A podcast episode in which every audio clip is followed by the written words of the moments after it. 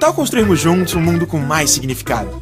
Aqui é o Kiko Kislansky e esse é o nosso Papo com Propósito. Olá pessoal, bem-vindos, bem-vindas a mais um Papo com Propósito. Que bom que a gente vai poder bater esse papo hoje.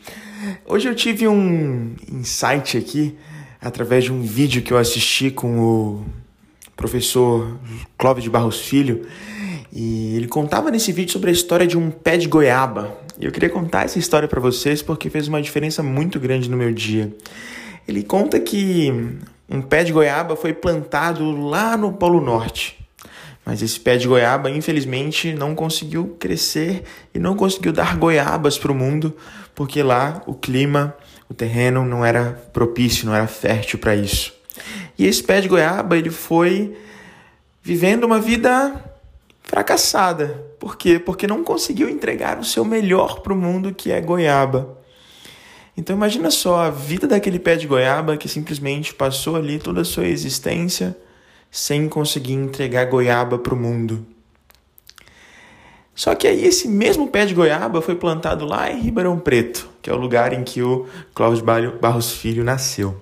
E aí ao ser plantado lá naquele local, aquele pé de goiaba foi é, crescendo, foi se desenvolvendo e fortalecendo suas raízes e conseguiu ser ali canal, né, de entregar goiabas para o mundo. E conseguiu entregar goiabas muito nutritivas, muito vistosas, saborosas e conseguiu fazer a diferença na vida de todas as pessoas que se alimentaram daquela goiaba. Poxa, Kiko, tá complicado de entender isso. O que isso tem a ver com talentos, com propósito, que é aquilo que você fala? Bom, a gente precisa compreender qual que é a nossa goiaba. O que a gente tem de melhor a entregar para o mundo? E começar a refletir sobre o fato de que viver uma vida em que a gente não consegue entregar o nosso melhor pode não ser tão interessante. Perceba que aquele pé de goiaba não conseguiria entregar outra fruta para o mundo. O que ele tem para entregar é goiaba. E como seria a vida de um pé de goiaba que não consegue entregar goiaba e fica tentando entregar uma outra coisa que não faz parte da sua essência? A gente vai sendo estimulado a analisar, corrigir, identificar e corrigir as nossas fraquezas ou entregar coisas para o mundo que não necessariamente fazem parte das nossas raízes, da nossa natureza mais profunda. E aí faz sentido a gente começar a se perguntar: a gente quer chegar no final da nossa vida com a clareza de que a gente entregou o nosso fruto para o mundo? Ou a gente quer chegar no final da nossa vida tendo percebido que a gente não conseguiu ofertar aquilo que há de melhor em nós?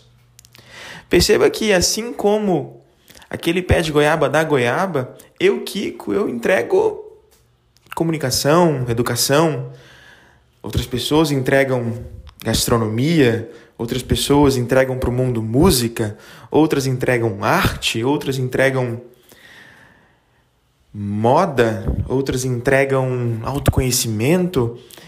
Cada um tem o seu fruto para o mundo.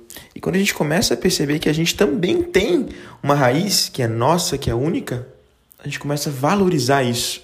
Porque os nossos frutos, eles não são para gente.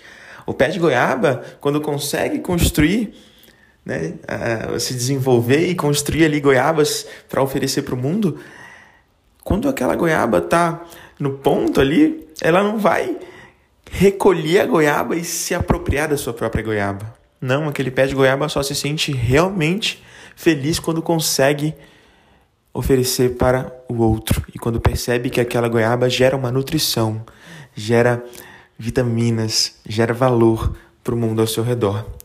E eu queria te provocar aqui nesse sentido. Qual que você acha que é a sua goiaba? O que, que você acha que você tem de melhor a oferecer para o mundo? E será que você está em um ambiente fértil que estimula o desenvolvimento desse seu fruto? Ou será que você está como aquela goiaba lá no Polo Norte, que não está recebendo estímulos, encorajamento, um ambiente propício para oferecer esse seu fruto para o mundo? Então, queria apenas através desse nosso episódio aqui trazer essa reflexão para que você investigue qual que é a sua goiaba, qual que é o seu fruto para o mundo e lembre que esse fruto não é para você. Muitas vidas estão esperando por ele e eu espero que você possa honrá-lo a cada dia. Tamo junto, gente. Até a próxima. E aí, esse papo fez sentido para você? Então vamos compartilhar essa mensagem com cada vez mais e mais pessoas e empresas. Tamo junto, vamos que vamos e até a próxima.